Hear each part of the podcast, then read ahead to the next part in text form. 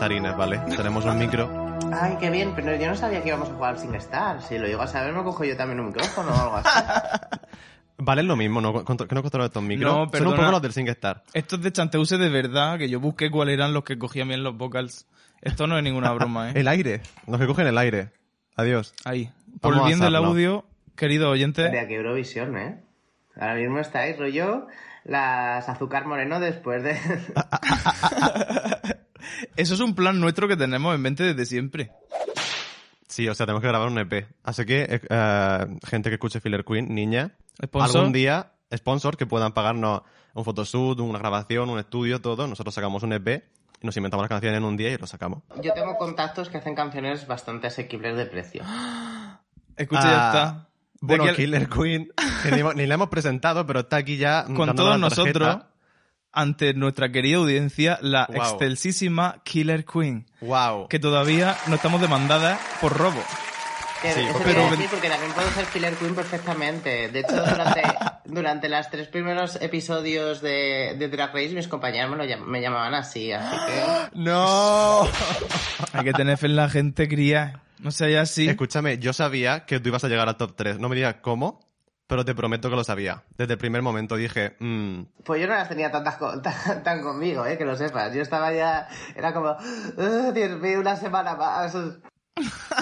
Es cuando estás ahí en todo el torbellino, es que solo puedes luchar por sobrevivir un día más. Cada, cada día así con las uñas, en plan con mis super uñas estas de, de que, que, que están muy bien para cuando estás en un buffet libre y tal, coger varias cosas a la vez, ¿sabes? Que las pinzas así. Y es maravilloso, yo iba ahí arrastrándome con las uñas, agarrándome cada episodio en plan de, yo me quedo, me quedo. que, ah, cariño, te has quedado hasta el puto final. O un sea, acierto. ¿cómo llegas al top 3? Ganas el Snatch Game, vas guapísima siempre. Que O el- sea- por cierto, todavía no se ha emitido, la oyentes ya lo habrán escuchado, pero Luz del Reunion, cada vez que lo veo en las promos, esa fantasía azulita, digo, Dios.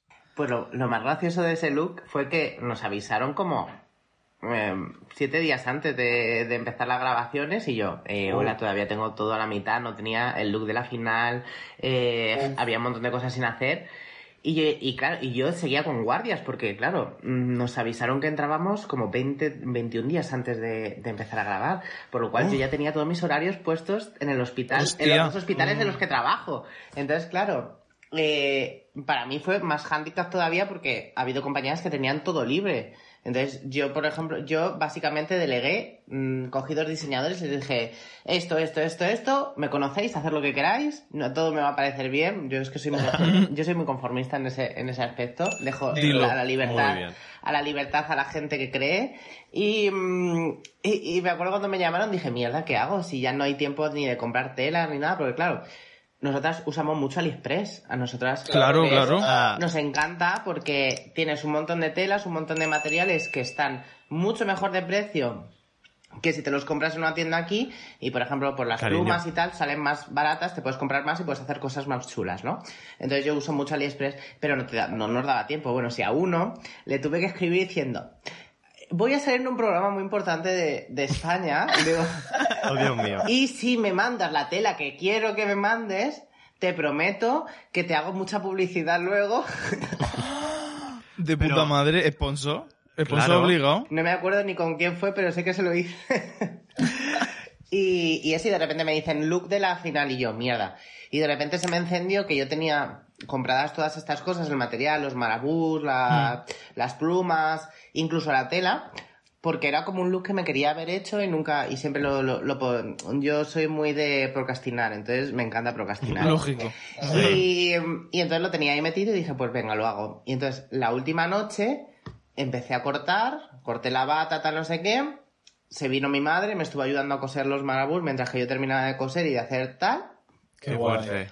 Y, y ahí fue el look, digo, madre mía, el look más improvisado y el que más está gustando. Anda cojones. Es que Maravilloso. da rabia porque a veces tú desmontas tu fantasía y tu esfuerzo y te construyes tu cosa que la has tenido madurando en tu cabeza y luego al final lo que triunfa es una cosa que te ha salido sin enterarte. Yo, por ejemplo, de lo que más he flipado de todo ha sido del, del momento de, mm, del look de Rosalía. que ni me gustaba. Ni me sentía. Ni... Es que no me gusta la, la categoría, por... no es porque no me gusta Rosalía, sino porque a mí me gustan las categorías libres donde puedo mostrar a Killer Queen, porque es verdad Claro. que hay determinadas categorías que quizás si hubieran sido de otra forma habría podido mostrar más lo que yo soy, porque yo eh, llevar el más es más a mm, algunas temáticas es un poco complicado. Entonces, Claro, claro, yo lo de Rosalía dije, pero madre mía, pero qué coño hago. Y salí con ese vestido que ni me gustaba, eh, con el, con la cara ahí, con mm, un maquillaje tontorrón que no me veía ni yo, y todo el mundo, estás guapísima, tal, y yo diciendo, me cago en todos vosotros. digo, digo, pedazo de terroristas que sois como que estoy guapísima, digo, si no me veo ni, ni yo. Tienes uno de los mejores paints de la temporada. O sea, te lo tengo que decir. Es maravilloso. Muchísimas Además, gracias. el... Porque claro, por ejemplo, con el tema de Rosalía, es verdad que sí que os pedían algo rollo... eh, recrea quizá un look de esa persona, pero claro, luego con el runway de veneno sí que en vez de coger un look, por ejemplo, una de las que cogió eh, la idea y la llevó a un espacio más, mm, más surrealista, más Mm. de homenaje, fuiste tú. Y yo creo que ese también es uno de los looks más buenos que tú tuviste en la temporada. Pues, pues es que el, yo creo que ya lo han comentado, ¿no? Con el look de la veneno tuvimos un problema que algunas nos dijeron tributo a la veneno, en plan de cómo sería Killer Queen homenajeando a la veneno, ¿no? Mm, y a sí. otras les dijeron que cogieran algo de la veneno. Entonces, por eso la pasarela era tan diferente, ¿no? En plan, tal. Y por eso Ugacio, por ejemplo, hizo ese look tan conceptual, eh, tal. O, o Carmen hizo lo de, la, lo de la serpiente, porque algunas pensábamos que era tal y otras pensábamos que tal. Entonces, pues, Hostia. la magia de la televisión, cariño. Nunca sabes por dónde te va a venir. Efectivamente. Y eso, pero vamos, que, que por esa parte, la verdad que, bueno, pues he intentado llevar looks diferentes porque al final, a mí, el, a mí mi drag me gusta que sea versátil, que sea cambiante y Claro. que, porque es que si no me aburro. Yo de verdad, como Lógico. tal. Entonces dije, pelucas, todas las semanas diferentes. Maquillaje, toda la semana diferente. mm, cortes de vestido diferentes. Y Claro. dije, pues, pues con eso me voy. Así se hace. Por supuesto. Es más difícil crear así una marca como una brand, pero bueno, No, pero si- siempre hay un campo común y siempre hay un distintivo tuyo. Y además es que para ir a Drag Race tienes que hacer eso. Porque al final, si no, a la primera semana te dicen, ¿qué haces haciendo lo mismo, cariño? efectivamente. Y en plan, bueno, vale. Dentro de mi campo me voy a extender a todo lo que pueda. Y, lo, y claro, una de mis premisas que fue, y me decían, ¿pero qué obsesión tienes? Dije, no, ni un body. Dije, Tía. Tía. el... Porque claro, si es que yo, mm, pues supongo que vosotras también, eh, eh, bueno, no hemos hablado de pronombres, de cómo nos tratamos, eso, Muy bien. que Ah. creo que es importante, que tal. Sí. Yo soy cualquiera. A mí ahora mismo me da lo mismo porque estamos estáis hablando de Killer Queen, pero estoy ahora con barba, por lo cual Killer Queen pues está todo está, está en el armario allí por, por allí A la izquierda. a la izquierda. Pero ese audio tú puedes decir que tú estás montada, no pasa nada. Ay, Te sí, bueno, es que llevo el traje más caro que he llevado nunca ahora mismo. Claro, tía. El- el-. Podía escuchar el frufru del material. Claro, es Tool. Eh, es un material, No conven han convencionado el Material Challenge. efectivamente. Y, mm, y eso, entonces, eh, pues no sé de qué estamos hablando. Tu De pronombre, cariño. Pues eso, que em, yo, por ejemplo, a mí en drag sí que me gusta que me que usar pronombres femeninos y, en, y fuera del drag me gusta usar pronombres masculinos, pero en realidad me da lo mismo, es decir, mm, no... Llega un punto que... A ver, nosotras un poco igual. Total, así que... O sea que realmente tú no te preocupes, nos puedes llamar como quieras. Porque no nos interesa mucho el género en este podcast. En plan, Pues maravilloso, porque el género creo que es algo ya del 2000, del, del, del siglo 19 de los 1900, ya en el... Sí. eh, antiguo. anti- antiquísimo, Como va ir superándolo. efectivamente. Bueno, ¿de qué quieres hablar, Dani? Ah, bueno, Dino. No, no, ¿Qué de hecho, pasa? que lo que estaba diciendo, que al final que, el- que yo creo que lo guay es que mm, cada vez vayamos más hacia la ruptura de género, porque al final hay muchas identidades que no nos podemos quedar en una binariedad de mm, blanco, negro, hombre, mujer. mm, porque- Total. Es decir, es que. Pero bueno, todavía eso te queda mucho trabajo por hacer para que la gente lo, lo comprenda. Pero bueno. Es que abrir la cabecita, una cosa que... Es que el problema de las cosas que nos oprimen que son tan sencillas y tan, bien explicadas y tan asentadas, que son tan fáciles de entender y son tan lógicas si no las vuelves a pensar dos veces. Pero llegó un punto que tú dices, hombre o mujer, hombre o mujer, hombre o mujer. Si es que por estadística no puede ser esto así, si es que tiene que ser esto más complejo. ¿Cómo tenemos esta evolución y esta sociedad y de repente estamos estancadísimos en una cosa animal. Efectivamente, estamos compuestos por mm, millones de células, cada una de su padre y de su madre, cada una con una mm, diferencia, con una enzima diferente, con tal, y, es- y, y- y nos, y nos eh, empeñamos en hacernos nosotros sencillos, cuando somos un, un complejo de células mm, complejísimas, es decir, es que no, es que no, es que, en fin. Pero bueno, yo creo que eso entra dentro de la deconstrucción, que es muy difícil, pero mm, eh, oyentes del podcast, que sepáis que uno se puede construir, porque yo me deconstruí maravillosamente en la vida, es decir, eh, de, de votante de Esperanza Aguirre a, a- a Reina Roja y comunista, por lo cual, mm, Oh, a ver, A ver. hold- A ver. Espera, Páralo todo un momento. ¡para! ¡Páralo! ¿qué significa eso? Semejante viaje espiritual. Bueno, ha sido una reconversión como yo que sé, como la de, mm, no sé, como si hubiera visto a la Virgen, pero esta vez hubiera visto a Lenin, ¿sabes? En vez de a la Virgen. Madre mía. Me parece impresionante. O sea, cuántas capas de complejidad. Bueno, de hecho yo, es que incluso yo le he dado la mano a Esperanza Aguirre, así que imagínate. ¿Qué sentiste, por favor? Pues yo es que en ese momento era súper fan. Yo en ese momento era eh, fan de esa señora. En plan, decía, es que es una política maravillosa, es que no sé cuándo. Bueno, tú imagínate. Es que me da vergüenza solo de pensarlo, me da vergüenza solo de pensarlo. Y, y me acuerdo que mi abuelo era de una mm, asociación de, mm, de los, de los mm, fallecidos el, el- del 2 de mayo, no sé qué, no sé cuántos. Entonces, eh, Esperanza Aguirre todos los años iba a ponerle unas flores el 2 de mayo. Entonces yo un día acompañé a mi abuelo y mi abuelo le dijo, señora presidenta, mire, este es mi nieto. Y yo en plan fan, ¿sabes? Yo como si ahora de repente me presentan a RuPaul, pues igual.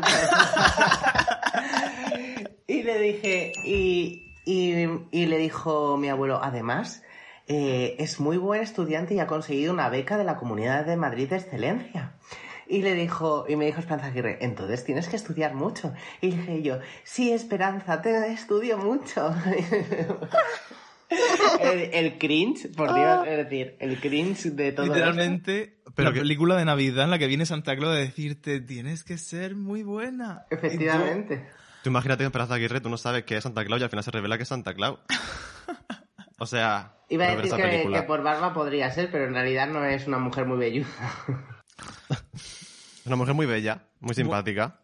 Mucho saber está. Efectivamente. ¿De qué quieres hablar, Dani, hoy, en este día? Que nos A vamos ver. por las ramas. Es que hay un tema que nunca hemos abordado en el podcast y la verdad es que, bueno, ¿Cuál? no lo hemos abordado, ¿o sí? No sé, no sé cuál es, cariño. Estamos hablando del caso de Britney Spears, ¿vale? Antes de nada. Ah, a ver, si hemos hablado de Britney Spears, pero cuando vimos el documental que hicimos un, Claro. un podcast con Raki Rip Bello Santo, que escuchadlo por favor, que es maravilloso. Pero claro, hablamos de lo de antes. Claro que está avanzando la cosa.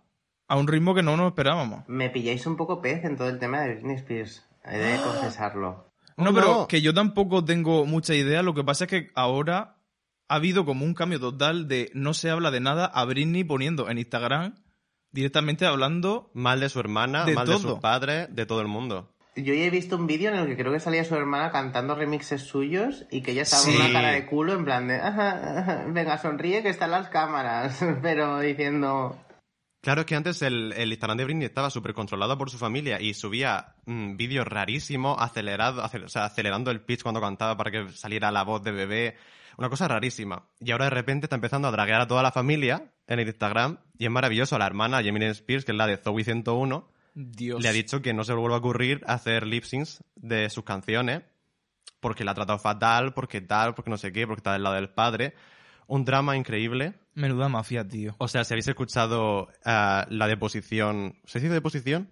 Yo es que veía How to Away with Murder y yo pienso que soy abogada. no lo sé. Pero cuando habló Britney en el juicio, contó todas las cosas de su familia que le hicieron, que no le de, o sea, tiene un, ¿cómo se llaman los aparatos estos para no quedarte embarazada? Un. Tiene un dillo y no le dejan ir al médico a quitárselo, o sea, básicamente controlan todos los aspectos de su vida.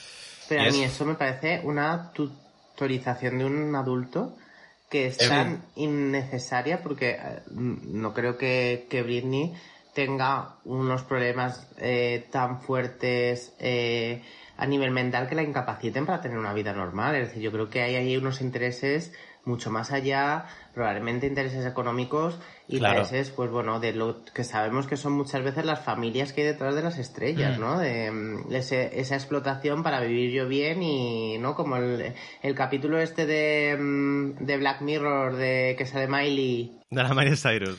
Sí. Sí. pero es que es eso. que, sal- que la tía la, la- hasta la mete en coma para que para seguir sacando beneficios suyos y esas cosas, pues Es básicamente lo de Britney. O sea, de forma hiperbolizada, pero es completamente eso. O sea, mantener a una persona en un estado... mm, Es fingir que está incapacitada simplemente si es que es... pero también que han drogado que lo y le han dado medicación. Quiero decir que ha sido una cosa a gran escala durante muchos años de tenerla básicamente presa. Y de su propia marca. Y están no solo está envuelta mucha gente, sino mucha cantidad de dinero a lo largo de mucho tiempo. Entonces, cuando el dinero en juego, eso se empieza a ramificar, empieza a haber gente implicada de forma exponencial y eso es difícil arrancarlo. Claro, a mí lo que también me llama mucho la atención de todo esto es cómo eh, el dinero puede llevar a la gente a hacer estas cosas, ¿no? Yo creo que de las cosas que más me, me inquietan. Porque, por ejemplo, para recetarle eh, fármacos, tiene que haber un médico detrás que lo esté recetando. Entonces me llama Claro. la atención eh, que nosotros somos un gremio en el que supuestamente, supuestamente, tiene que haber una ética muy firme.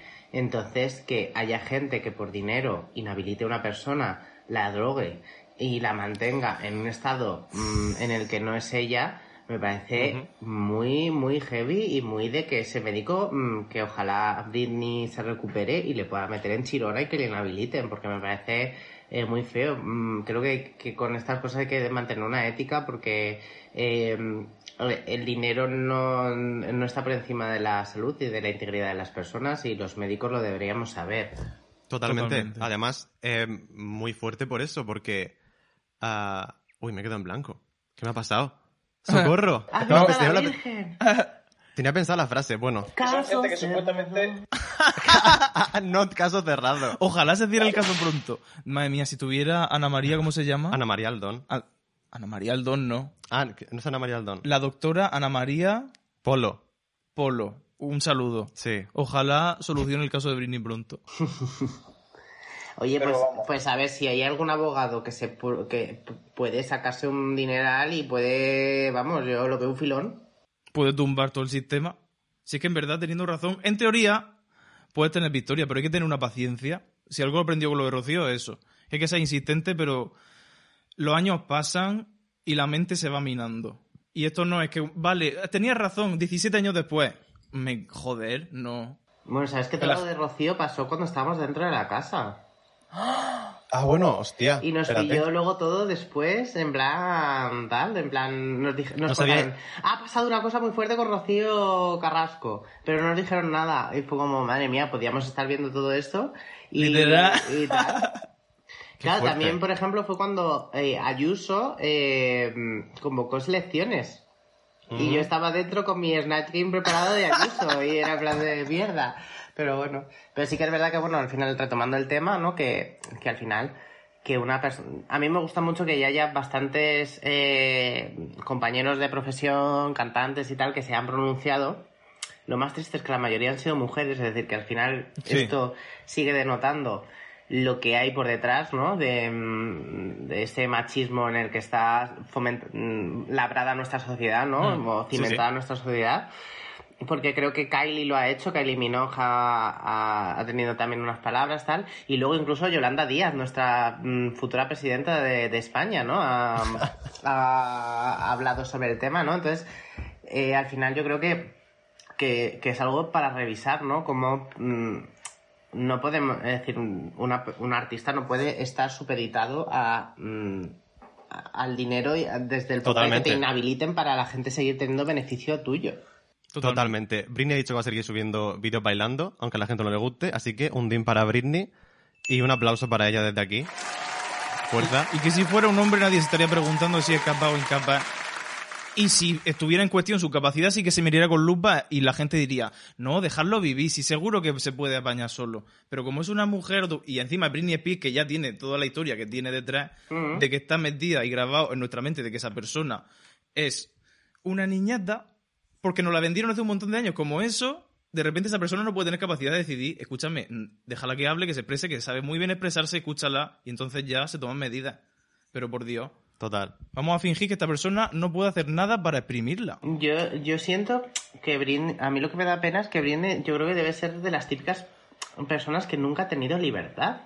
Nunca. Claro. Porque desde pequeña estaba ya metida en Disney Channel, luego tal, entonces esos son muchos productores detrás, muchos representantes detrás que al final no te dejan hacer lo que tú quieres y más si empiezas siendo niña, porque si a lo mejor empiezas con 30 años, que ya tienes tu personalidad esto, eh, coges Claro. al representante y dices, mira, vete a la mierda, que voy a hacer lo que me salga Mm. de- del barrus. Entonces, eh, el problema yo creo que es cuando empiezas desde pequeño y parece que tu vida va a ser esa. Entonces yo entiendo que de repente si tiene un poco de libertad, pues se vuelva crazy porque, eh, vamos, que, que haga lo que le dé la gana. ¿Por qué? Porque no ha podido vivirlo. Entonces, eh, también eso, eso, eso es muy triste, ¿no? Que no tengas una vida porque todo, todo haya estado en torno al negocio de tu persona y de tu figura. Literal. Muy fuerte. Y al final, por lo único que, a- al margen de lo que pasa, que es muy fuerte, tú sentir que solo tu familia te valora por el dinero y que solo hablan de tu trabajo y que literalmente la que trabajo soy yo, perdona. O sea, estamos hablando de mi carrera. ¿Quiénes son todos estos buitres a mi alrededor? es que irse. Y ha pasado con muchas familias porque mira los moedanos. Y, y, y Joselito y Marisol que la hormonó para que no creciera y que no pareciera una mujer, que no se hiciera mujer. Y pues, toda, pues todas esas cosas que sabemos. Y acabas siendo pues, un icono comunista como Britney. Claro. Pues sí que al final... Cuando sales de eso, solo te Porque queda el la capitalismo te ha llevado a una represión que no es que no que no te gusta entonces pues claro pues normal Claro. que te vuelvas un icono comunista No te compensa. efectivamente Hay que salir de ahí. bueno Free Britney y que haga lo que le salga del parrus Muy Así te bien. digo. Literalmente. Que lo que hemos venido. Yo creo que vamos a hacer un descansito y enseguida volvemos. Adiós. hasta luego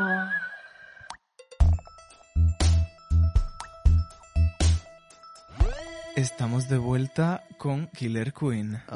ay he estado haciéndome el tag porque se me ha salido un poquito y ya estoy, y ya estoy de vuelta con todo apretadito Muy bien. el sándwich el bollicao bien hecho El bollico.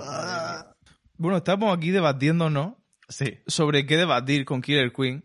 Y Marco me comentó que es una entusiasta de los juegos electrónicos.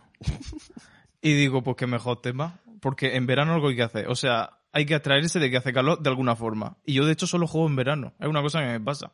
En invierno como que no tengo ganas de vivir y es que soy como la Lorde. Si sale el sol, yo estoy feliz y si no, pues ya ni se me ocurre jugar a nada. pues entonces no te vayas de España a ningún país del norte porque si no vas a acabar No. Muerta, es que no, No se puede, ¿eh? Soy fotosintética, a mí que me dejen. Fotosintética. Eh, eh, ya veía, yo digo, me parece que tiene así como unas ramas por ahí, yo creo que es un ficus, pero A lo mejor me está saliendo de la oreja. no se sabe. Pues sí, la verdad que, bueno, a mí me ha gustado mucho siempre los videojuegos. Desde pequeño yo creo que es una de las cosas que me transmitió mi padre.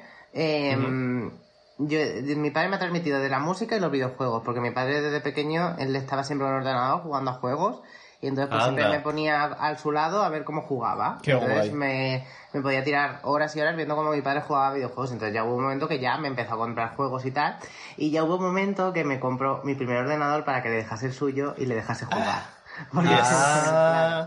Y, mm, y pues era muy gracioso porque muchas veces bueno, nos gustaba el mismo típico tipo rollo de juegos, porque me gusta mucho los de estrategia, de construcciones, luego también mucho, Oh. me gusta mucho el rol.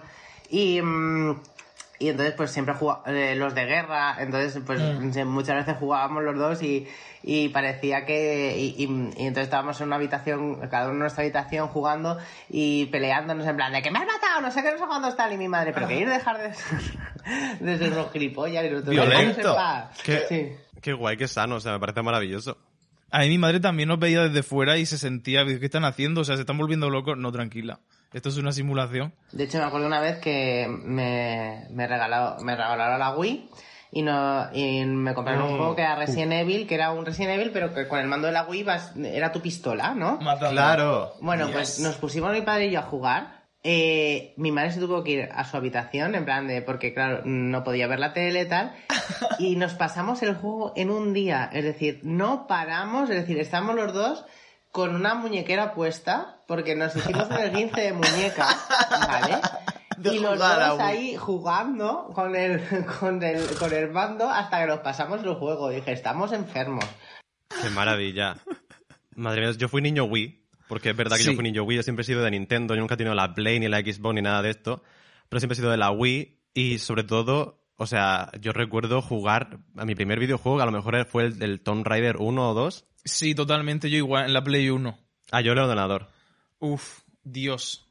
Eso era maravilloso. Además, yo creo que Lara Croft es una de las razones por las que soy maricón y estoy vivo aquí presente hoy en día. No, pues totalmente. Y además, echando la vista atrás, yo veo todo el marketing y todas las portadas de los juegos y digo, esto es una hipersexualización asquerosa, esto es una vergüenza, pero yo de pequeño decía, muy bien, mujer empoderada. y entonces... Hombre, ese momento en el que te ponías a luchar contra el tiranosaurio, ahí con dos pilas. Ah, yo tengo el poder. Y el momento de... Cariño. "Ah, ah, ah", y que te podías estar media hora intentando... Y no se agarraba. Se quedaba pilladísima.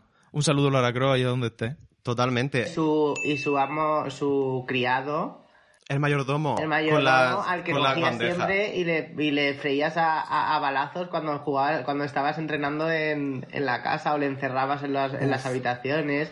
Le, le puedes encerrar en el, en el congelador. Sí, sí, sí. Con muy los importante jamones. con los jamones. ¿Podemos hablar de la casa de Lara Croft un momento? Ah, bueno. Porque no hay cosa que de pequeño me llenara más espiritualmente recorrer una casa gigante. O sea, yo ahí todavía no sabía lo que eran los Sims, pero ya me lo se me empezaba a gestar. Porque en el momento que yo me puse delante de un ordenador y me puse a jugar a los Sims, se me abrió, o sea, la cabeza me explotó literalmente. Porque es un juego que, o sea, no es realmente un juego, es todo lo que nunca puedes hacer. ¡Pum! En plan, De repente vas a comer, vas a cagar, te vas a duchar. y yo, vale, de puta madre, que hay que decorar. Sí, señor. Efectivamente, a mí lo que más me gustaba era poner el, el código de Ros, Rosewood y empezar a, a tener un montón de dinero y empezar a construir casas gigantes, construcciones imposibles. Luego es verdad que me aburría mucho al jugar, es decir, que jugaba un poquito y tal. A mí me gustaba el modo, el modo diseño. Yo y, también, tía. mm, Y luego me aburría un poco, pero sí que es verdad que los Sims han sido un, un- un gran juego también que me ha acompañado mucho en mi, en mi vida. Yo también destacaría uno que, que me gustó mucho y que a día de hoy me encantaría que retomasen, pero creo que era de una empresa que, se, que quebró, que se, Mm. se llamaba Bullfrog. eh, y, el, y el juego se llamaba Dungeon Keeper. Y el Dungeon Oh. Keeper era un juego de ordenador que consistía en, en crear una mazmorra eh, em, en donde, donde vivían monstruos y tal. Entonces tú tenías que crear diferentes salas para que vinieran los monstruos Sí. y entrenarles porque iban a venir los héroes del, del exterior No. a, a atacar, a destruir tu ¡Qué mazmorra. fuerte! Entonces, pues era eh, demonios contra hadas, elfos, tal, no sé qué, no sé cuántos, era como súper guay. Y entonces eh, llegaba un momento que en vez de matarles, les podías eh, encerrar en una prisión hasta que muriesen. Y entonces se convertían en esqueletos que eran esbirros tuyos. Pero si no, también les podías torturar en una, en una sala que era una cámara de tortura. Y entonces Estoy y de hecho, encantada. veías cómo les torturaban. Y los torturaban unas señoras que para mí también son un icono eh, gay, que se llaman las, las damas del mal o algo así, que eran eh, mujeres eh, en- eh, vestidas con un traje de látex en plan dominatrix, con, un pelazo rojo, con un coletón así rojo, tal, no sé qué, no sé cuántos, unos morros gigantes y una... mm, y llevan un látigo y una mano así como con garras, como si fueran cuchillos. O sea, Killer Queen. pa- Vamos, es que mi, mi, mi mazmorra estaba llena de ellas. Entonces, eh, cuando no tenían que pelear, les gustaba torturarse entre ellas. Y eso era un show, ¿vale? Porque tú, pasabas por la, por la cámara de tortura y, y las es- veías dándose latigazos las unas a las otras y gimiendo. en plan, las veías en plan de, ah, tal, no sé qué. Era, era muy fuerte ese juego. ¡Wow! Sí, sí, sí. Esto hay que buscarlo. Est- Esto no, o sea, eh, estoy flipando, estoy en el, en el Twilight Zone, en plan, no entiendo nada ahora mismo. Qué Sí, sí, era, era un juego que, claro, de repente yo jugaba a eso y llegaba luego a catequesis y decían, ¿a qué habéis estado este juego este fin de semana jugando? Y yo, a torturar a héroes. Y claro, se quedaron en plan de, ¿What the fuck? ¿Qué, le- qué coño le pasa al niño? ¿Sabes? En plan, tal. Madre mía. Y ahora vamos a hablar de Jesús. ¿Cómo se llama el juego, Killer? Dungeon Keeper. Dungeon Keeper. Me lo voy a apuntar porque yo tengo que ver qué coño es eso. o sea. Próximamente en el canal de YouTube de Affiliate. Hubo, hubo dos. em, hubo dos. El 1 y el 2. Y, em, y la verdad que, que eran juegos super guays. A mí me, me flipa. De hecho, es que si te tengo que decir cuál ha sido el juego de tu vida, ha sido el Dungeon Keeper, sin duda. Qué fuerte. Es que hay algo en, en las mujeres poderosas matando a gente en los videojuegos. Hay Hombre, algo especial claro. ahí.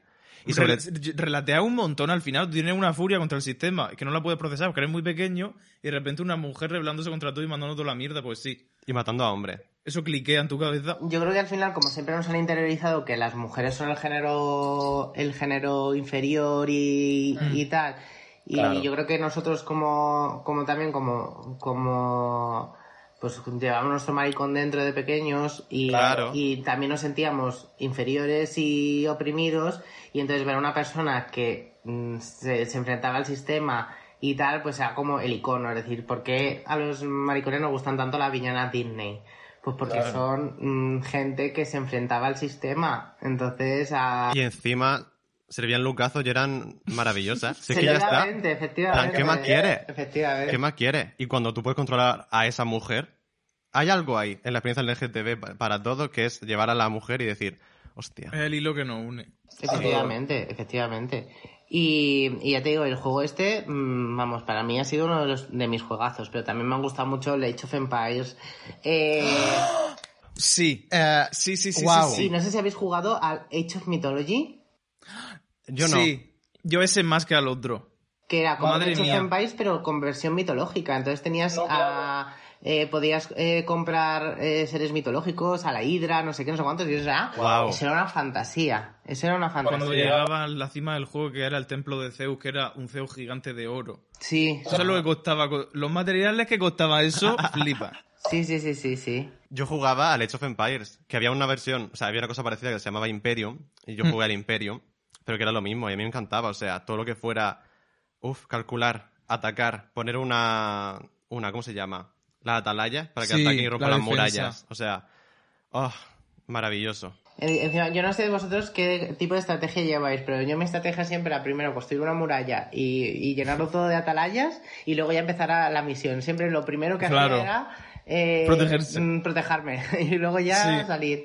Pero sí que mm, sí que para mí ha sido uno de los de los juegazos.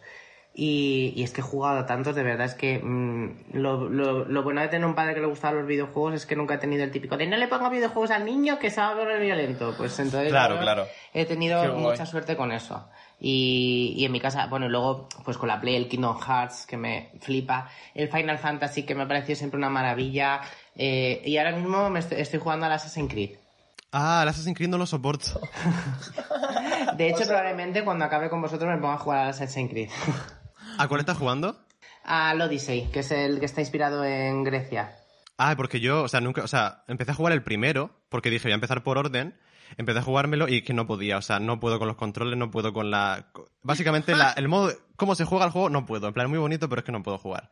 Y me compré, por un montón de dinero, creo- creo que fueron como 40 euros, el Origins, que es el de Egipto, y no, o sea, no puedo, es que soy incapaz, es todo precioso, quiero andar por todos los sitios, pero es que, uff, no puedo, no sé, no tengo la libertad, no puedo saltar. ¿No? ¿Cómo, ¿Cómo coges un juego y no puedes saltar? ¡Hala! En plan que estoy jugando a Ocarina of Time. No, cariño. Necesito poder saltar, estamos en 2021. Bueno, que otro gran juego, ¿no? El, el Zelda. ¿A cuáles has jugado de Zelda? Eh, al Ocarina of Time Wow. y al Qué bueno. Majora's Mask, que el Majora's Mask me encantó. Lo que pasa es que nunca me, nunca me he terminado un juego, creo. Yo no pasé de la primera cosa. ¡Qué estrés! Yo es que no he podido jugar al Majora's Mask. Mira, o sea, yo, el- Os la primera mamorra... buscando para ver si os podía enseñar el- a la dama esta que os he dicho y la he encontrado. Pero miraros el icono. ¡Hala! Es, decir, es que pues una travesti completamente. Es decir, yo Sí, probablemente sí, sí. haya llevado un look así en algún momento de mi vida, como Killer Queen. Es que es Killer Queen. Que ahí nació. Totalmente. O sea, estoy viendo el origen de todo. Pues eso. Pues ese, Como ese era, el, ese era el, el personaje este que os digo. Y, y al final los, yo creo que también en los videojuegos como que, no sé vosotros, pero al- yo al final en el colegio tampoco me sentía a gusto, no me sentía tal, entonces tampoco luego salías a jugar con, los, con la gente porque, pues, ¿para qué vas a jugar al fútbol, no? Si es que a mí, pff, pues tal. Y entonces yo creo que también encontrabas un poquito ahí el santuario, ¿no? El lugar donde Sí. tal, también te servía, luego ya con los juegos de, de rol online y eso también te servía para con- conocer gente Total. y tal, y, y en, un, en un espacio seguro. Claro, totalmente. Además que, sí, o sea, al final la fantasía y todo lo que sea escapar a otro mundo... Tiene mucho que ver con nosotros. Tiene mucho que ver con nosotros. Porque si no lo hacemos, literalmente nos morimos. Es que hay que estar en la realidad luchando y luego evadida para poder vivir. Para poder, flipa. efectivamente, efectivamente. Es una, es una tristeza, pero al final, pues eso, tenemos que seguir lu- buscando lugares seguros, porque pues seguimos en un, en un momento en el que no es seguro ser mm, como quieres ser. Totalmente. Así bueno, que empoderar los nada. videojuegos siempre. Videojuegos empoderados. Yo Muy estoy bien. planteándome empezar a ser una drag queen gamer. Digo, imagínate que de repente empiezo a, a- a petarlo por ahí y me vuelvo el rubio y empiezo a evadir impuestos, yo con lo que sé. Escucha. Escúchame. Tía, haz un Twitch y te pones a hacer directo. Eso sería maravilloso. ¿Sabes lo que me falta? Lo- me falta la constancia. Que yo creo que para Ah. todo esto hay que tener una constancia, que por ejemplo, RBN siempre me lo dice, porque para subir contenido hay que tener constancia y tal. Y yo, Claro. para mí la constancia es algo im- imposible con mis horarios en mi vida, mm, de trabajar 24 horas y dormir otras 24. Uf. es como, es muy complicado. Es una locura. Qué Es que me gustaría, ¿eh? Yo que sé, mm, de repente aquí yo una, una taster de estas, de las que van probando los juegos antes. Sí, qué guay. Claro, me parecería una maravilla. Yo, mis, Claro. mis dos, mm, yo estoy ya enfocando mi, mi carrera drag después de esto y sé que la mayoría de mis compañeras quieren salir en, en Vogue, en esas cosas. Yo quiero ser una foodie y quiero, es decir, que me inviten a sitios a comer y, Que sí, y luego decir review. lo que me parece y hacer y ser gamer. Es decir, esos son mis dos, mis dos El sueño. Estar tranquilita, tía. Efectivamente. Bueno, luego Claro si que puede sí. ser ser la primera drag queen política de este país, también me, me, me interesaría mucho. Killer Queen presidenta. Sí. Manifestemos. Manifestemos el universo ahora mismo. Cinco segundos de silencio.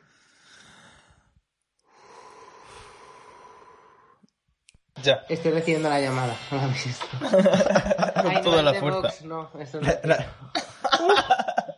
llamada, sí, Leiva. Bueno, de hecho, Bueno, el, personaje, el personaje de Killer Queen, que, que es un personaje de, de, de un musical, de, del musical de We Will Rock You the Queen, que ahí es donde nació mi personaje Killer Queen. eh, probablemente podría ser como, como eh, el personaje de la obra de teatro era como si eh, de repente gana Vox en todo el mundo y, y tienen a una gobernanta de ese partido, pues esa sería Killer Queen en, en- en- en la obra de en la obra de, de en el mu- O sea que es, es villana a tope. es villanísima, es villana graciosa, pero es villanísima. Que al final lo único Nos encanta. Yo tengo que ver, o sea, no conozco el musical, lo digo. Pero lo chequearé porque a mí los musicales me vuelven loca. De siempre, desde que era pequeña, así que. Lógico. Creo que también es un lugar de del colectivo bastante Cariño. Visitado. Que de repente nos pasa algo y se puede parar el tiempo y cantar y bailar durante cinco minutos. Claro. O sea, hola. No quiero estar. ¿Cuántas veces te pasa que de repente eh, estás hasta los cojones y te pones la música y te pones a hacer playback o tal o lo que sea? Es decir, mm, Es que la realidad no renta. La realidad Por no lo ha rentado nunca. Mm, mucho mejor los, los mundos que nos creamos, sin duda. Claro. Vamos. Estamos por encima de la realidad. La realidad está cancelada y ya no existe. O sea, no, no rayarse. Tú que eres muy de musicales, ¿cuál es tu, tu musical favorito? Lo que pasa es que soy muy pedante también porque no me he visto muchísimos. O sea, hay muchos de estos más modernos como The Book of Mormon o los de los que han hecho de Girls. con lo de yo soy arte y luego no me sé ningún cuadro, pues lo mismo. ¡No! No, pero a ver, que yo estoy obsesionado con Los Miserables, con Hairspray, con, bueno, Mamma Mía también, pero no sé si cuenta como musical. Ah, con Chicago. Bueno, hace poco vimos Cabaret, Uf, qué bueno. que nos pareció impresionante. Ah, ¿Y qué más? Bueno, yo te diré Fantasma de la Ópera. Pero porque soy muy dramática y la música, o sea, una música sin directo de la- ese tipo Mm. de voces, a mí me, me flipa. O sea, oh. ¿cuál será el tuyo? También tenemos, también otro lugar del que podemos hablar son de esas eh, eh, eh, que yo creo que la mayoría hemos tenido una- un episodio de eh, rock heavy eh, mm, sinfónico con grupos femeninos rollo Evanescence, The Within Temptation. Eso sé ya. Tal, yo no sé si tú conocías también a Nightwish con Tarja Turunen que era que te cantaba y que luego también cantó de Phantom of the Opera. Yo creo que también hemos tenido algunos una, una etapa así, ¿no? De, de tal, pero es que donde se ponga una diva maravillosa cantando que se quite que se quite el resto. Es que eso tiene mucha fuerza. Yo- una señora con un vestido gigante negro, el viento. Una cruz. Sí, la oscuridad, sí. Es que- es Oscura, que- es muy que bien. Eso es drag también. Hostia, pues claro. Si al Escúchame. final todo... De hecho, yo que, que muchas veces hablo de, de la historia del drag y tal, en charlas que doy sobre el drag y esas cosas, eh, una de las primeras que, mm, que se consideran drag queens es eh, la Reina de la Noche, que era de, un, de una ópera, que ahora mismo no recuerdo. uy, la Reina Es la flauta mágica. La flota mágica, ¿no? De... Efectivamente. Y se considera que fue uno de los primeros personajes drag queen de, de, de la historia. Uf. Es una hyper queer al final. Sí, efectivamente. Pues, pues eh, ya te digo, cuando, eh, cuando buscas un poco de referencias, eh, lo primero es Shakespeare y luego lo siguiente es eh, La Reina de la Noche de la, de la flauta mágica. Qué guay. O sea, y también un llamamiento a, a Tres Media o quien sea que lo vaya a producir, pero la temporada 2 de Drag Race, por favor, eh, queremos ver Hyper Queens, queremos ver Drag Kings. No va a pasar tan pronto, pero necesitamos... Es un, ah, es un wishlist. es un wishlist, es un deseo que mandamos al universo. Ten en Porque cuenta que en Estados Unidos llevan tantas temporadas y ha tenido que salir Drácula para que salga, para que apare- para dar espacio a esta gente. Un Totalmente. saludo a Drácula. Importantísimo. Yo siempre he dicho que yo me sentiría mucho más a gusto en Drácula que en, en RuPaul Drag Race si no fuera por el reto de exterminio.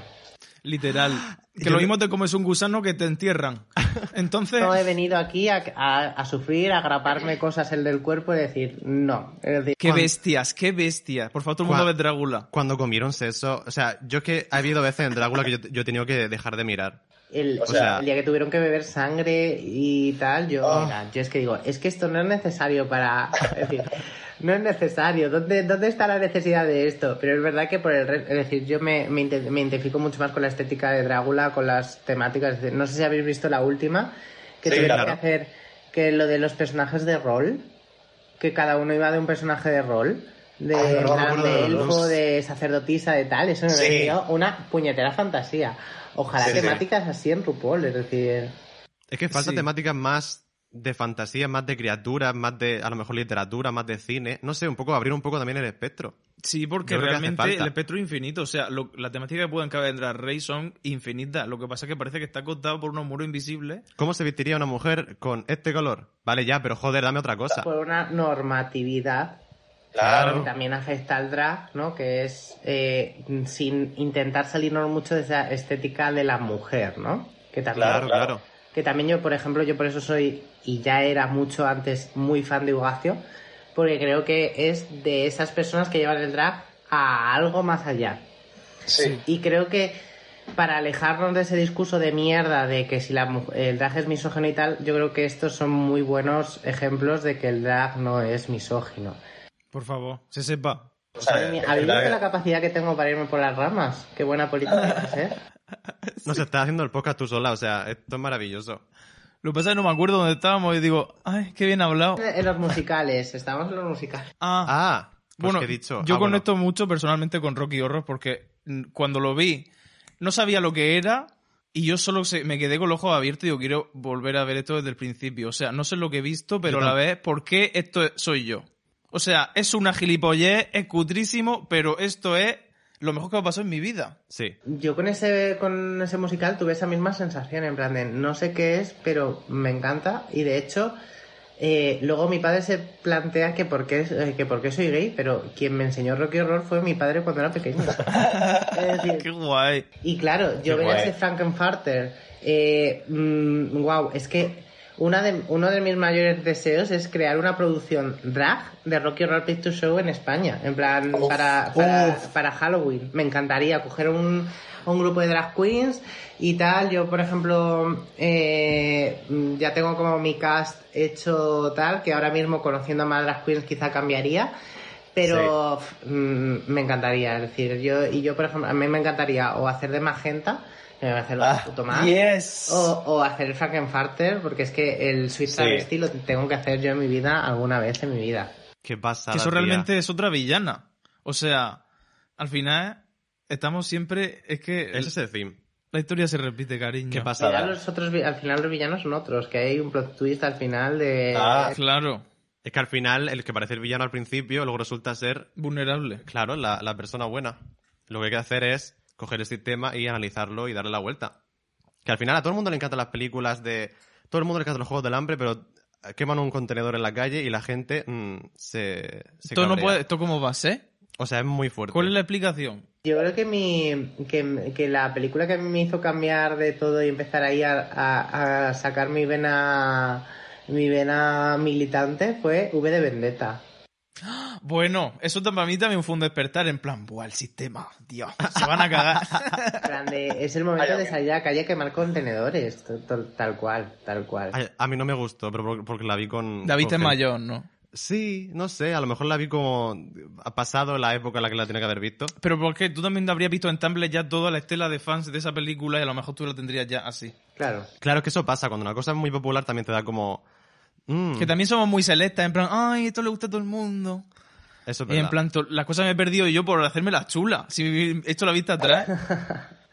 Yo es verdad que yo soy de, de los que me gusta todo. Entonces, eh, Qué guay. una película puede ser malísima que a mí me va, me va a gustar. En plan, esta, pues rollo, toda la gente, esta película es una mierda. Y yo, pues a mí me ha gustado. En plan, soy muy, muy Claro. tal. Yo creo que todo lo que sea evadirme y abstraerme me gusta.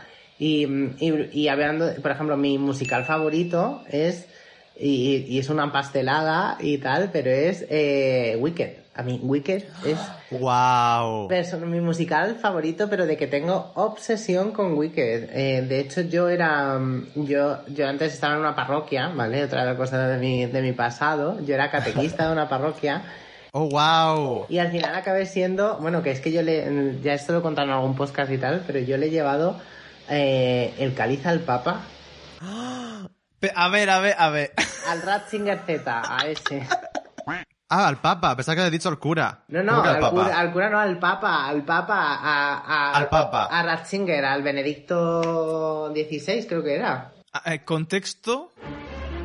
Es la segunda vez que pongo la música de suspense, ¿vale? Con lo que estás contando, ¿no? Adelante. Eh, el contexto fue que, pues, nos- mm, ¿os acordáis cuando, vin- cuando fue la Jornada Mundial de la Juventud en Madrid?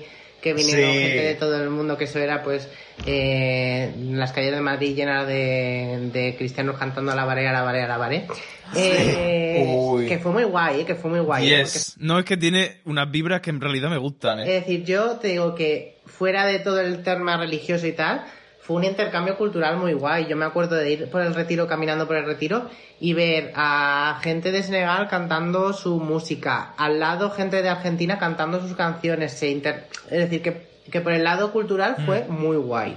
Y yo, y yo antes, eh, pues eso estaba, yo era eh, coordinador de la catequesis de mi parroquia. Y entonces, pues, eh, como yo era como un joven súper eh, súper dispuesto a la causa, tal, no sé qué, no sé cuántos, porque yo pues, Yes. pues siempre estaba ahí con los niños, entonces además pues eso con mi con mi dinámica eh, de musicales tal no sé qué no sé cuántos pues yo era yo era súper dinámico y a los niños les encantaba entonces como que era eh, lleva muy bien el mensaje a los niños es no sé qué no sé cuántos tal y yo es verdad que yo yo en vez de hablarles de, de los dogmas y tal yo les hablaba de que fueran buenas personas y que, que hicieran el, bu- el bien al mundo y tal Ole. y, claro. y esas cosas. Y, y, pues decidieron que yo fuera el representante de la del, del arciprestazgo donde yo pertenezco y que le llevase las ofrendas al Papa el día ese. Entonces, eh, pues, pues eso, pues yo estuve en la misa multitudinaria que hubo en el en la plaza de Sí. Cibeles y, mm, y, y le, y le llevé, es verdad que no me acerqué a él porque había un monaguillo que te lo cogía y tal, pero yo fui la persona, es decir, una persona, Oh. una persona que le llevó el vino al, al papá ha acabado siendo una drag queen, es decir, al final, tocada por la mano Wow. de Dios. Pues sí que estamos elegidas, lo que pasa es que se niegan a aceptar la realidad. También es verdad que el, que el ámbito parroquial es un ambiente también muy seguro para las personas LGTBI, porque siempre y cuando no te críes en una parroquia muy eh, de, de dar con el remo, ¿no? De palo de remo. Sí. Porque hay muchas parroquias de barrio que al final son parroquias que están muy metidas en la realidad social. Entonces Claro. son lugares donde tienes tu grupo de amigos, donde eh, te sientes cómodo, te sientes integrado, ¿no? Y, y creo que es un lugar también donde, do- también un espacio seguro. Luego ya pues ya entra el tema de que a mí me echaron por drag queen, así que te imagínate. Oh. Entonces, eh, Madre mía. ¿Tú sigues trabajando y, de- y te echaron porque estabas trabajando a la vez como drag o, o cómo? Fue, pues justo fue cuando empezaba a nacer Killer. Entonces, cuando empezaban a hacer killer, pues de repente ya había gente que ya no me veía con los mismos ojos y que pensaban que no podía estar con niños si hacía ese tipo de cosas. Ah, Porque eh, no era moral, que es lo que hablaba el otro día con lo de mi niño, de lo que le dirías a tu niño de, de, Sí. de tres años, tal, no sé qué. Pues a mí me echaron de... No me echaron, me invitaron a ir. Te invitan a irte, claro. Porque al final como que era como que había padres preocupados por la moral- moralidad que yo tenía al Ah. hacer esto y luego estar con niños.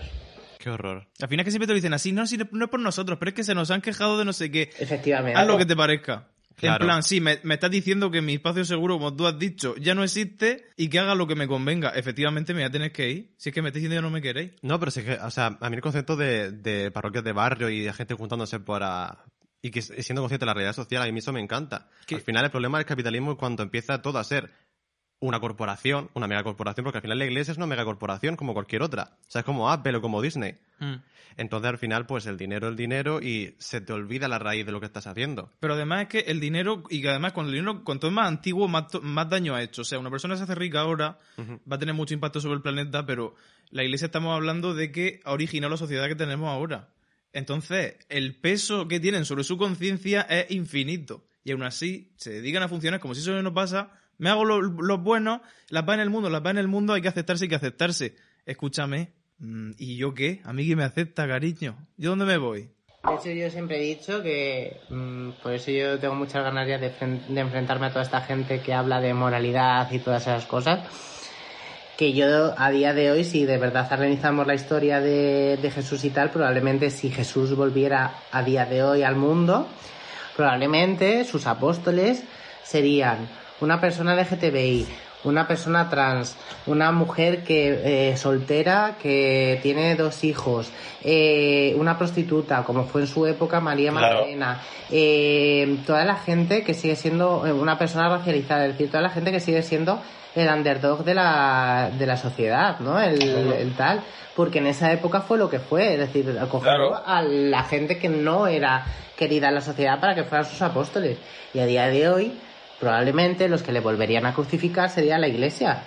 Claro, pero es que el problema de no extrapolar lo que significa esa historia a la actualidad, tú no puedes leer la Biblia como si eso fuera una cosa que se puede aplicar de hace dos mil años, no, la tienes que extrapolar, entonces ves que está todo mal ahora. Que supone que estamos cumpliendo No. esto, cumpliendo este libro, cumpliéndolo, cumpliéndolo. Estás haciendo lo que te conviene para ganar perra y quitarte al enemigo. Estás haciendo lo que te conviene cuando el, el mandamiento final y último que está por encima de los otros diez es el que dejó Jesús, que fue el de ama al prójimo como a ti mismo, punto, y a Dios sobre todas las cosas, punto.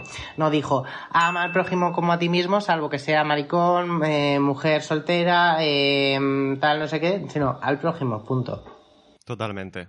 Pero si es que si te divorcias ya eres enemigo. Un divorcio, señores. Es que me parece que no puedes fingir que el tiempo no avanza. Ya te vale, ¿qué está pasando con este mundo? Es decir, es que está pasando con este mundo que la institución más importante, que es el matrimonio, entre la gente que se divorcia y los maricones, lo estamos jodiendo. Es decir, es que así no se puede ser.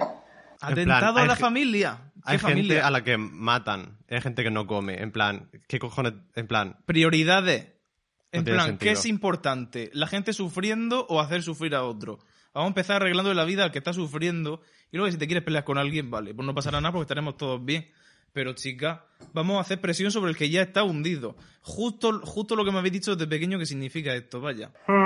Es que no tiene sentido porque el cura de tu pueblo te dice las bondades y luego ves la escala grande y dices, pero yo ahora que me creo. En plan, yo aquí. yo también me sentía muy bien en la iglesia, en verdad. Mi familia nunca ha sido súper. O sea, siempre mi madre me decía, tienes que ir a misa. Y yo, mamá, pero tú no vas. Y ella decía, pues también es verdad. Entonces era como absurdo, pero era un sitio en el que yo me sentía paz por algún motivo. claro. Y yo, pues, era pequeña, era maricón y era muy lista. Entonces, muy pequeña supe que esto, estoy aquí para pasar el rato y sé que esta gente no me quiere.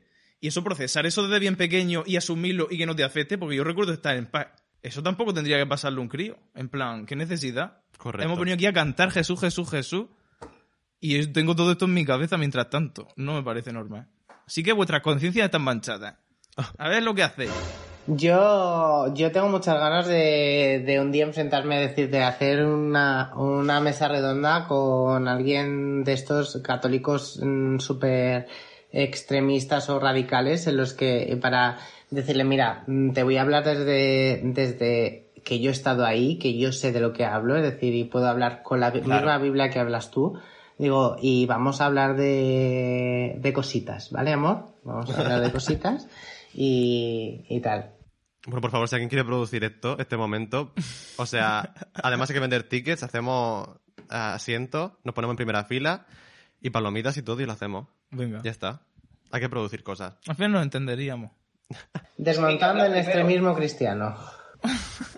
Muy bien. Hay que empezar por algún sitio. Por eso.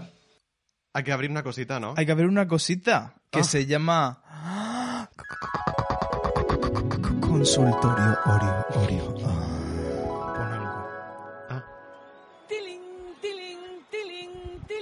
Gracias, Isabel Pantoja. Vale, hoy tú porque yo mm, últimamente no se lee. Pensaba que íbamos a abrir la Pink Furry Boss de Vox del último capítulo de, de All Stars. Bueno, que estamos mía. sacando ahí la tarjetita con las preguntas, Kile, por supuesto, como puedes observar. ¿Te está gustando los Stars, ¿Eh? Killer? Me está encantando, me está encantando. De hecho, yo era de las personas que vio el casting y dije, wow, qué casting más guay. En plan, Sí. me pareció muy interesante desde el principio porque, por ejemplo, yo, a mí Trinity me encantó en su, en su edición, es decir, yo era de las Team Trinity a muerte. De hecho, Claro. sigo pensando que el lip sync con Ador, y eso que Adorador, eh, lo ganó, Lo ganó Trinity. lo ganó Trinity. Sí, una verdad. Y que, y que el look que tenía de animal no era para ir a un bottom, eso No. seguro. Es decir, ese look de Fénix oscura, tal, no sé qué, no era para irse a un bottom. Teniendo a, a Jocelyn, que la adoro, pero mm, tal. O Ay, Jocelyn Fox. Con sus tirantes y También su- creo que vuelva. Night Sí. White Bikinis, pues eso. ¿No? Entonces. eh, y luego, por ejemplo, Sonic, que me apetecía un montón también volverla a ver, que nos dio ya ese, ese pequeñito bocadillo cuando fue al, al Christmas especial. Sí. Y, mm, y para mí son las dos apuestas y bueno, Raya que me está sorprendiendo muy bien. Y mm, son mis dos apuestas mm, para el top. Aunque ya sé Madre quién es mía. el top, pero mm, Nosotras estamos ignorando la realidad. yo es que soy que- de los que se come todos los spoilers. Que por eso Ah, a mí me hacía mucha gracia cuando salía cuando salió todo lo de España, con lo de Drag Race España, que salían todos los spoilers, tal, no sé qué, no sé cuántos, y todo tú era. Killer Queen abandona en el tercer episodio. Y yo, ja, ja, ja, ja. Y yo, y la gente me escribía, y yo, bueno, todo puede pasar, yo no puedo decir nada, tal, no sé qué, no sé cuántos, tal. Y, y es Madre que, y, y hasta hace poco, hasta hace dos semanas así, no vi un, hace dos, tres semanas no vi un, un Order Elimination que era el de verdad. Dije, Ah, a este sí. este sí. Bueno, Madre mía. enseñadme qué tenéis en la caja. Totalmente. A ver, Anónimo nos dice. Anónimo, anónima o anónime, no sabemos. Eso. Hola, bonites. Me encantó vuestro podcast con Arancha y me pareció súper interesante el tema de explorar el género y tal. Y la recomendación de conocer a gente que te abra la mente para así poder entenderte un poco mejor a ti mismo. Os cuento mi situación. Soy una chica cis y bisexual en una, en una relación hetero, en la que sinceramente pretendo estar para siempre porque quiero muchísimo a este señor. Y por estas razones creo, y pienso que no me equivoco, que integrarme a estos espacios sería una forma de apropiación, ah, entre comillas. ¿Qué opináis? Al final soy una persona hetero a ojos de la sociedad y además cómoda con mi género asignado. Y es por esto que, que cuando me meto en discusiones o comparto publicaciones en mis redes, por ejemplo, a favor del colectivo trans, que es un colectivo con el que siento mucha empatía y que defiendo a muerte, estoy tomando una voz y una posición que no me corresponde. Pero quiero saber si tenéis algo que decir. Y si estáis de acuerdo conmigo, ah, que me deis alguna forma de apoyar a los que lo necesitan de las sombras en todo lo posible sin, ah, sin ponerme por encima. Básicamente.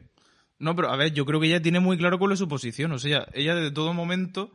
Lo que pasa es que yo creo que por querer no ocupar un sitio, a lo mejor te vas demasiado para atrás. Y al fin y al cabo necesitamos todas las manos que hagan falta porque eres bisexual, al fin y al cabo. Claro, no tiene nada que ver la relación, ¿no? Que la relación es heterosexual porque estás con un hombre cis hetero, pero que tu identidad es la que es, cariño. Sois totalmente conscientes que este anónimo lo ha podido escribir Isabel Pantoja perfectamente, ¿no? Es- no, escucha, son 100.000 euros de multa. O sea, son 100.000 euros de multa. No hemos mencionado a una María del Monte, pero ya la acabo de mencionar. Ya estamos eh, demandadas. Ya estamos todas, Ya además. estamos todas. que, a ver, yo lo que pienso es que siempre eh, eh, seas, eh, tengas el rol que quieras tener en la sociedad, siempre se puede ser aliado, ¿no? Entonces yo creo Claro. que ella ejerce un papel importante como aliada. De, Claro. entonces creo que, que no tienes, que yo creo que mientras eh, no te pongas a la cabeza de una lucha que no es tu lucha, siempre Claro. puedes ser aliado detrás. Es decir, por ejemplo, nosotros nos podemos poner en la cabeza de la, de la, de la lucha feminista porque no somos mujeres.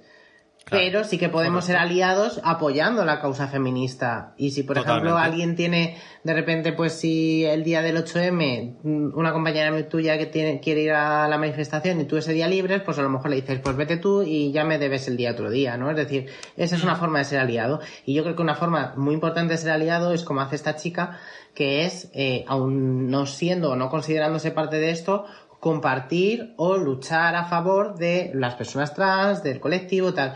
Totalmente. Es totalmente lícito siempre que tengas esta posición de aliado. Súper de acuerdo. Lo que pasa es que, a ver, yo creo que puede haber un problema llevando al novio a ciertos espacios. Porque hay espacios que son de mujeres y es verdad que, hay que- eso hay que respetarlo. Porque al final la gente decide con quién se reúne. Y si este día toca que nos juntamos nosotras, pues a lo mejor hay tienes que ser consciente. Pero yo, tal y como ha escrito la pregunta, querida Anónima, yo creo que tú tienes muy claro el lugar que te corresponde y donde entra tu novio en este puzzle. Así que tú sigue con tu criterio, lo estás haciendo muy bien. Y Totalmente. mientras luchemos todas, todo está bien. Mejor. Por cierto, estoy contentísima con la voz que estés teniendo últimamente y la de personitas nuevas que están disfrutando del contenido chulísimo que hacéis. De verdad que ojalá vaya genial y que lleguéis lejos porque soy unas excelsísimas personas. Un besico de Sevilla. Un beso a Sevilla. Un beso. O sea- Estáis ardiendo, pero sois bellísima. Gracias, Isabel. Soy muy fan. Ah, a ver, ¿De vamos. Sevilla? Isabel. Ah, pues entonces es Isabel de verdad, entonces. confirmamos. Ya está. Dios mío, Dios mío. A La la hemos- mierda. Hola, Marichocho. Os pongo en contexto. Soy un chico que estudia en Granada, aunque soy de un pequeño pueblo. Al grano, hay un muchacho que me mola, que estudia lo mismo que una conocida. Nos quedamos bien mutuamente, pero tampoco nos hablamos más de lo necesario. Total, que le he seguido en Twitter e Instagram, le he dado RD, luego le he respondido como si solar Aries, pues lo he respondido en historia, tal. Y me ha respondido, pero tampoco muy interesado, entonces no sé lo que hacer.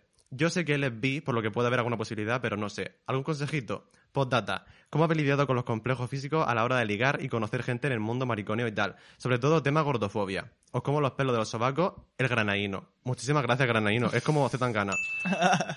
A ver, yo, empezando por el tema ligar, yo, este tema, mm, muchas veces me preguntan, yo digo lo que se me ocurre, yo no sé cómo se hace esto. Entonces yo sé que es una cosa que está en la sociedad circulando, pero yo creo, yo que como soy una persona tan respetuosa, a mí me dicen medio no y ya sé que es no al 200%. Y entonces a lo mejor no me voy a rayar en, ha querido decir que da, o esto está más, me ha contestado más seco de la cuenta. No. Yo totalmente, oh, perdone, tenga buena tarde y me voy. O sea que opinad vosotras dos. Pues es que yo la verdad que con temas amorosos tampoco soy muy buena en opinar porque con mis 32 años mi relación más larga ha durado dos días, entonces creo que no Menudo icono. que no puedo no puedo opinar mucho y mira que yo soy de que de enam- enamoramiento rápido, ¿no? Pero em, eh, sería consejos tengo que para mí no vendo, ¿no? Mm, Claro. yo eso le va, diría, eso va yo Filler le Queen. diría que no, no, no, iba a hacer una broma, pero Corta. no paramos porque cortamos porque esto puede ser puede ser muy dañino, puede ser muy dañino. Iba a decir que se la chupe, ya está, y que vea, ya está. Ah, pero- tía, Y- y- claro. también, y luego vas viendo. Claro. Efectivamente. Sí, al Totalmente. final mm, el orden de los, actu- de los factores no altera el producto. Eso es muy verdad, ¿eh? Porque- la matemática. Yo creo que al final eh, eh, tirar caña está bien, pero tienes que saber cuando la caña no llega a buen puerto y, y cuando no hay peces picando de la caña. Más que nada por tu salud, es decir, por tu salud mental. Entonces yo creo que llega un momento que tienes que saber si a ese chico le quieres como amigo, no le quieres para nada, o le quieres pues para tener un rato bueno. Entonces, Mm. si le quieres para tener un rato bueno y no va a haber más sentimientos y tal, pues chica, sigue y si un día le pillas tal, pues un homenaje Claro. que te llevas para el cuerpo y ya está. Totalmente. Y disfruta de la sexualidad y chimpún. Muy si bien. le quieres para algo más y hay sentimientos de por medio, pues entonces valora mucho qué es lo que lo que eh, ponlo en una balanza ¿Qué te compensa? que te compensa. Claro. Hay que llevar cuidado. Y la segunda parte de la pregunta era muy interesante. Ah, ah, bueno, sí, ¿cómo habéis lidiado con los complejos físicos a la hora de ligar y conocer gente en el mundo mariconeo, sobre todo por el tema de la gordofobia? Que hay mucho. Mm, a ver, yo mm, cada vez que he adelgazado me han empezado a decir, "Ay, qué guapo. Eso automático. Y eso yo, siempre, yo haciendo el esfuerzo mental de decir, vale, esta validación no lo voy a utilizar porque a la larga me hace daño. Y es como un esfuerzo mental constantemente. Y ya llegó un punto en mi vida en que me lo dicen y es que me da igual. O sea, me preferiría hasta que me insultaran para reírme. Y yo me he distanciado tanto de mi imagen física que estoy. Es que soy un ser digital. Sí, por eso esto no se hace en vídeo, cariña.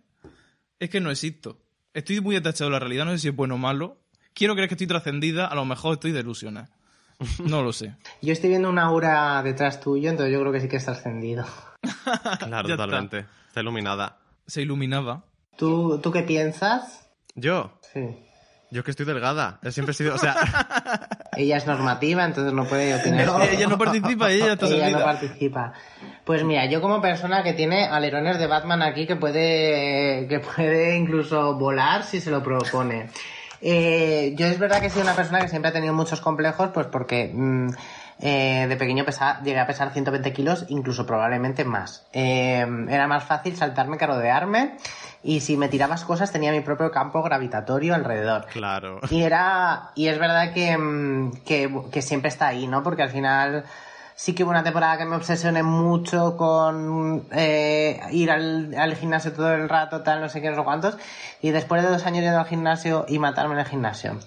Que eh, no conseguir tener mm, una definición que yo quería, dije, mira, la mierda. Digo, porque al final eh, las piernas gordas se me van a quedar toda la vida, porque yo soy de familia de piernas gordas las voy a tener toda la vida. Entonces, quien me quiera me tiene que querer con lo que haya y con lo que no. Y es verdad que todavía sigo, sigue siendo en mis isus, es decir, a mí mis isus, yo tengo isus de ir a una piscina pública, yo tengo isus de ir a la playa y a lo mejor no me quito la camiseta hasta que me pongo a tomar el sol, es decir, que, que mis isus los tengo. O por ejemplo, en el programa de Drag Race, uno de mis isus grandes era enseñar los brazos, porque para mí, en- yo siempre en traje intento tener cubiertos los brazos, y por ejemplo en el traje de Rosalía me sentía súper desnuda y era como mierda, en plan de tal. Y, mm, y de hecho he leído a gente eh, por, eh, por em, reviews y tal, criticarme el que lleve los brazos al aire, tal, que no se me ven bonitos y tal. ¿What? Y sí, sí, sí, incluso de compañeras. Entonces, bueno, eso ya lo tengo apuntado en la lista negra. Y, y como, y como soy médico y puedo matar a gente sin que se quede sin, sin dejar huella, pues irán desapareciendo, cariño. No pasa nada. Pero sí ¿Qué que es le verdad pasa? que, que tienes estos issues, ¿no? Y, y todavía están conmigo y siempre pienso, digo, joder, quizás si me pusiera un poco más a plan, probablemente atraería más gente, tal, no sé, inclu- incluso, pues, con mucha gente que he quedado, pues de conocer y tal, siempre me han cogido y me han dicho, eh, lo tienes todo, pero No. falla el que no vas al ay. gimnasio o que con unos kilos menos estarías más guapo, tal, no sé qué, no sé cuántos. Entonces, eh, mira, prefiero tomarme una tableta de chocolate y quedarme súper feliz con la ta- tableta de chocolate que estarme matando en el gimnasio. Es decir, yo, te- yo hago deporte de vez en cuando, tal, no sé qué, por, por, por mm, salud y tal, y por no volverme a poner con, con los 120 kilos, porque no es salud, ¿vale? Claro. pero eh, no me voy a estar matando por tener un cuerpo para tener una validación de una, de una, de una normatividad que nos están infundiendo, ¿no? Entonces, si me quieres, me tienes que querer con lo que yo soy, porque para eso lo valgo. Es decir, que el, el, Totalmente. el cuerpo es un isu más y podemos llegar a un clima sexual mm, igual de bueno teniendo chichas o no teniendo chichas. Correcto. Totalmente. Y nos tenemos que quitar la cabeza que los cubros gordos no sirven para nada porque literalmente el cuerpo es lo que tenemos para navegar la vida. Hay que cuidarlo, pero no te puedes obsesionar por unas cosas. Es que son externas. Los cánones son impuestos, no son tuyos. Tú mira por ti. El momento que te comparas con una sola persona ya la has cagado. Y tú ten en cuenta no solo eso, sino que yo, si no fuera por mm, mis piernas gordas y mi culo gordo, cuando me tiro como me tiro al suelo haciendo un lip sync, me rompería algo. Pero gracias a los amortiguadores no lo hago. Padín, cariño. Es que está Padín instalado. natural. Mi padding O sea, es natural, además. Me parece impresionante que además la gente decía, ay, creo que se- el killer se tira al suelo, no sé qué. Y yo, ah, ¿alguna vez habéis visto un lip sync en cualquier sitio? En plan, es una cosa que uno se hace y dos, es divertidísima, es un momento de efecto. A mí me encanta. Yo el otro día lo, leía en un chico que decía, realmente eh, Killer está haciendo lo mismo que hacía Alaska en los lip sync del All Star 2, que era hacer como que se tiraba y tal, y Alaska todo el mundo se lo reía y aquí con Killer se, se ríen, ¿no? Entonces, pues yo es que mm, a mí me gusta el entretener, entonces si el entretener es, ahí va que se ha matado, Pues hay una que Claro. se ha matado, es decir, así te lo digo, es decir, que digan, hostias, que se ha caído, en plan de tal. Pues a lo mejor no me he caído y me he tirado y quiero causar eso en vosotros. O a lo mejor me he caído y no, y no estoy disimulando, ¿no? Sí, sí. Es que es divertidísimo. O sea, Maravilloso. es una persona dejando los dos. Sí, Dejad que las niñas se expresen en el escenario, por favor. Es que todo el mundo Es tiene que una opinión. Tenemos unos canones, o sea, yo sé que Darry es maravilloso porque nos ha llevado la cultura queer a muchos sitios y yo creo que ha hecho muchísimo bien en el mundo. Pero claro, Darry también ha creado un prototipo de drag queen que además solo puede ser drag queen, que no existe otra cosa, y, y unos estándares de maquillaje, de, de performance, de, de baile, de todo. Hay muchísimas drags que no saben ni bailar y no tienen nada que ver con otra. O sea, hay muchos tipos de drag, es absurdo. Y que Es que igual, y que es igual de válido. Mm, Claro. Un drag que se dedica a la moda es igual de válido que un drag que se dedica a, a hacer reír a la gente. Por supuesto, y, y da igual, o sea, lo- es igual de válido un vestido de 5.000 euros que ah, cuatro trapos de AliExpress cosidos. O sea, Vamos a asumirlo. Que lo importante es lo que quién lo lleva, no lo que lleva encima. Que es un vehículo y un instrumento. muy bien. ¿Hay más preguntas? Pues Creo que queda alguna. En verdad, pregunta infinita. Anónimo nos dice, ¿cuál sería vuestro nombre drag? El mío sin duda tendría que ser el clásico juego de palabras tipo Amparo Cardíaco, Aitana Torio, Maricón de Playa, etc. Aitana Torio, buenísimo. Ah, A mí me ha encantado el primero. ¿Cuál sería- cuál El amparo cardíaco o algo así ha sido, Amparo ¿no? Amparo cardíaco. Eso me ha parecido buenísimo. Muy del gremio. Encima Amparo que es un nombre muy de señora icónica, entonces... Muy bueno, claro, Amparo. es que yo no sé qué tipo de personaje tendría, pero de ser señora tendría que ser algo así. Además con apellido Sí, son- aristócrata. Claro. Totalmente. Yo es que no lo sé. O sea, yo dije hace tiempo que yo iba a ser Miss Muerto. Pero eso es un work in progress. O sea, tú fuiste un tiempo eh, pecado de fresa. Sí, en mi juventud. Hablemos de eso porque hay fotografías de eso y algún día saldrán a la luz. Algún día. En el Pero- Patreon o en el OnlyFans, no lo sé. sí. Pero estarán saliendo. Cuando vendamos los El pies. OnlyFans, cariño, si eres lista, eh, las redes dan dinero. ¿Tú, Killer, tenías un nombre drag antes de Killer o, o fue el, el primero que, que te Fue, fue el primero. Fue el primero bien, porque, porque empezó a raíz del personaje este que os digo de teatro y antes pues obviamente había hecho drag pero para fiestas, para di- carnavales, Halloween y tal pero no tenía un nombre un nombre tal y fui tan sencilla que dije pues me quedo con el nombre del, del personaje que he hecho en el teatro y ya está. Boom. Claro que sí. Constancia, tú dices que no eres constante, pero el mismo nombre es Constancia. Sí, sí, sí, sí. sí. Ya llevo siete años con él, así que imagínate. Totalmente. Consolidada. Pero sí que es verdad que me, que me encantan los nombres así, rollo eh, Amparo Cardíaco, me parece buenísimo. Es que además, cuando empezó la Rey España, yo pensaba que como es lo que tengo de cultura española, que el nombre drag se hace así, yo esperaba ver una hilera de chistes. Literal. Total. Y luego lo vi mucho más Y curateado. no hay ninguno realmente. No. Bueno, sí, a ver, sí, porque Ugace. Arancha Castilla-La Mancha sí que es Bueno. un chiste en sí, porque es Hannah Montana. Y Ugacia Ya, pero eso Crujiente, no Crujiente también. Sí. Pero es verdad que, es verdad, pero hay nombres por ahí bastante chulos, como Dona Mercadona, eh, Oh. tal, a mí, a mí eso, a mí me gusta mucho ese tipo de... Supreme Deluxe también es un nombre de... Supreme de Deluxe. Supreme Deluxe. me parece impresionante. que me di cuenta con el tiempo. O sea, al principio digo, pues es Suprema y es de luz porque presenta. Pero luego digo, tía, Claro, son las patatas Supreme y las patatas Deluxe. Qué, qué Es buena que- presentadora, por cierto. O sea, un momento de apreciación a Supreme. Yo, un momento de apreciación y además que, mm, que para, que Supreme para muchas ha sido una persona en la que hemos aprendido mucho. Para mucha escena de Madrid, incluso, incluso fuera de Madrid, pero para la escena de Madrid Supreme es un icono. Entonces, qué guay. Da gusto tenerla ahí, al fin y al cabo. Sí, total, yo creo que es súper acertada. mm, Bueno, Killer, yo creo que esto ha sido todo por hoy. Pues sí, porque ¿Cómo madre mía, va a llegar un momento que va, va a empezar la reunión y seguimos nosotros aquí reunidas. Así os lo digo. Eso es verdad, se nos vamos a solapar. Conflicto de intereses. Te tienes que maquillar y tienes que ir. Y va a llegar el abogado de, va a llegar el abogado de Antena 3 y nos van a poner Hija de puta, ¿qué haces hablando del programa? Estos maricones. Efectivamente. Ah, bueno, Killer, ¿qué te espera? O sea, ¿qué no te para el futuro de Killer Queen? Eh, Bueno, la gira, por supuesto. Uf, Ah, qué muchísimas ganas. ganas. de eso, que además vamos a estar en Madrid. La gira va a ser muy guay. Yo he de decir que estoy viendo los, un poquito los shows, he podido ver alguno, es decir, pues de que me han enseñado vídeos, compañeras y tal. O por Claro. ejemplo el día, el día que me tocó ensayar a mí estaba ensayando Ugacio y me encantó. y creo que cada una llevamos nuestra esencia al escenario y que estamos currándolo mucho, es decir, que estamos ensayando mucho, estamos buscando que sea un show de calidad y tal.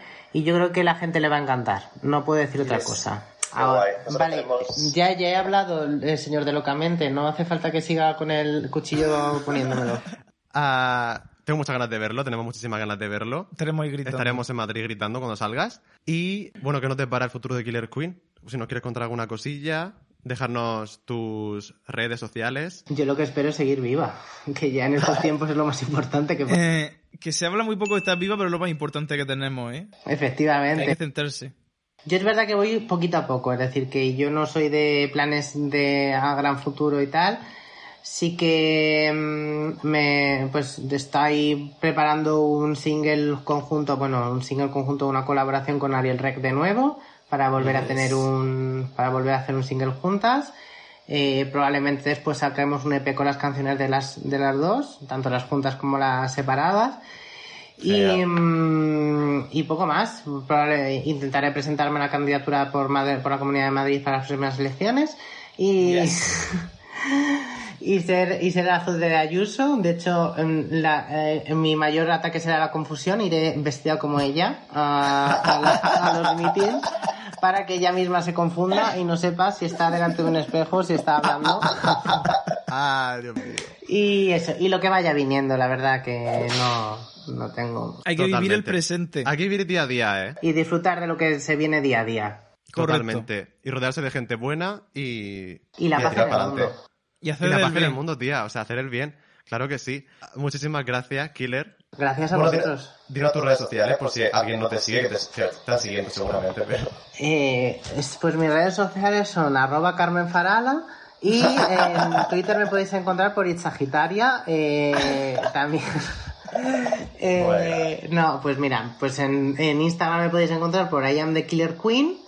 eh, y en Twitter me podéis encontrar como la rojacomunista.com. No, digo como. eh, creo que es I am the Killer Queen también, o I am the Killer Q. Si buscáis Killer Queen aparece, o sea, completamente. Muy os bien. preguntará que, Pues- no os- que, que- que si os queréis su- suicidar, que busquéis a un terapeuta o algo así, pero luego ya, si decís que si os queréis suicidar, aparezco yo. Oh, Dios mío. Van nos van a borrar el episodio de Spotify. Ah, trigger Warning, Trigger Killer wa- Queen. Que luego para subirlo hay que decir, no, no hay lenguaje inapropiado, no hay conducta violenta. y lo envío. Un día nos cierran el chiringuito, pero bueno, ahora la pena. Totalmente. Muchísimas gracias, Killer. Ha sido gracias. maravilloso.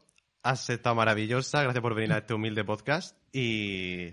Y nada. ahora hay que obligarla a cantar la sintonía de Filler Queen. Ah, sí. Venga, ¿vale? No, no hay sintonía, tú tienes No. que... O sea, he dicho la sintonía de Killer Queen, ¿verdad? Es la Filler Queen. Filler, fi- Filler. Y me la tengo que inventar.